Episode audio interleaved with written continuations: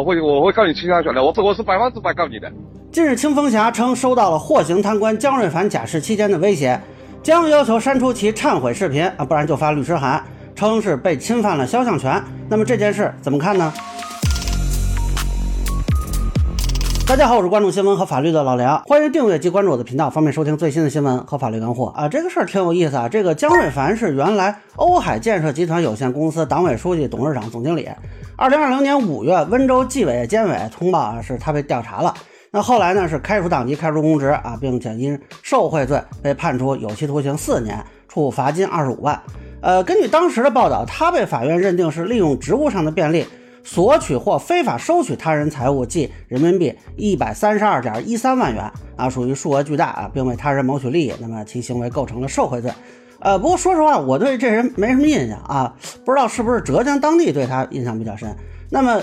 最近呢，他应该是被假释了啊，也不知道是怎么想的，突然就找这个中青网下属的短视频平台叫清风侠，要求删除他之前忏悔的视频啊，说是侵犯了他的肖像权。律师我都问过了，那肖像权你肯定是侵侵占我的肖像权了。你说我真的不出删除没关系，我会我会告你侵占权的，我我是百分之百告你的。这个事儿也很奇怪，我查了一下，当初他这个忏悔视频不止一个媒体发过，因为他这个内容呢是浙江纪监委公布的。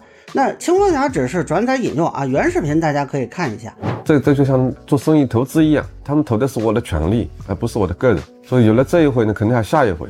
所以说你拿了以后呢，这个他们下次过来找你的时候帮忙啊，或者要工程的时候呢，就。不怕你不答应啊！不知道他为什么这么多平台不找啊，也没有去找纪检委，就专门挑上清风侠了。然后呢，清风侠还把他这段给发出来了。那么现在啊，有的媒体就开始讨论啊，他这个是不是影响他认罪悔罪呢？啊，有人在骂他不要脸，还有人说他这个贪官肖像能值几个钱呢？啊，那我说一下我的看法，供参考啊。啊，首先他说他咨询过律师，这个我非常怀疑啊，因为这个事儿走诉讼途径其实非常困难，而且明显对他的社会评价会进一步降低啊。那很多法律人都喜欢说一句话：“你手里的案子就是别人的人生啊，你不能光考虑经济利益。”大家想想，他如果真的去起诉清风侠啊，当然是能立案啊。呃，咱们先不说他败诉的这个几率比较高，就万一啊，这个不定怎么回事，最后他胜诉了，对他的社会评价是提高了还是降低了呢？哎，说实在的，这个比一个没什么人看的视频对他的影响，恐怕这个判决的结果要大得多呀。要没有这事儿，谁知道他是谁啊？大家还有人多少人记得他呀？但是我不太同意说这个贪官肖像权不值钱这种说法啊。他贪腐行为自然有法律和道德评价，但是他依法也仍然享有肖像权啊。这个跟你我是一样的啊，不存在因为说被判过刑啊，他肖像权就没有了这种情况，或者说啊肖像权有所贬损啊。只不过我们使用他的肖像呢啊，依法有一些情形是不需要肖像权人同意的。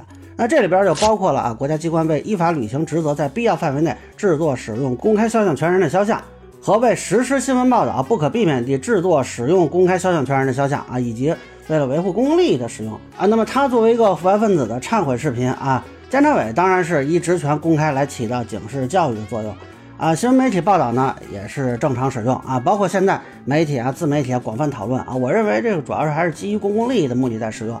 啊，当然这是我个人看法啊。如果他不认同啊，他可以考虑去起诉啊。因为类似的案例呢，我就我所知以前还没有过先例啊。我很好奇法院的判断是否会跟我一样啊。不过我又要反对质疑他是否认罪悔罪的问题。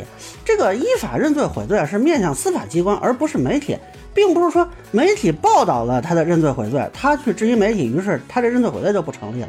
那其内容呢，其实也仅限于说啊是违法犯罪行为。啊，不是说他不同意传播其悔罪视频，就推定他为不是认罪悔罪啊？人家可以说就是因为后悔犯罪，所以希望减少视频传播来重新做人。那如果是这个说去推翻他认罪悔罪的情景啊，我个人认为是不太严谨的。而且呢，这件事儿由清风侠自己来报道，我觉得也有点问题。这个倒不是法律问题，而是从媒体的操作来讲。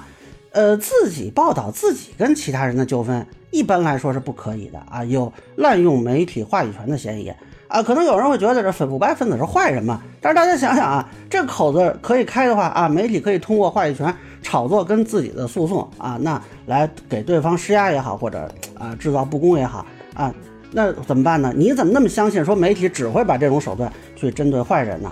啊，那像我们以前做社会新闻的嘛。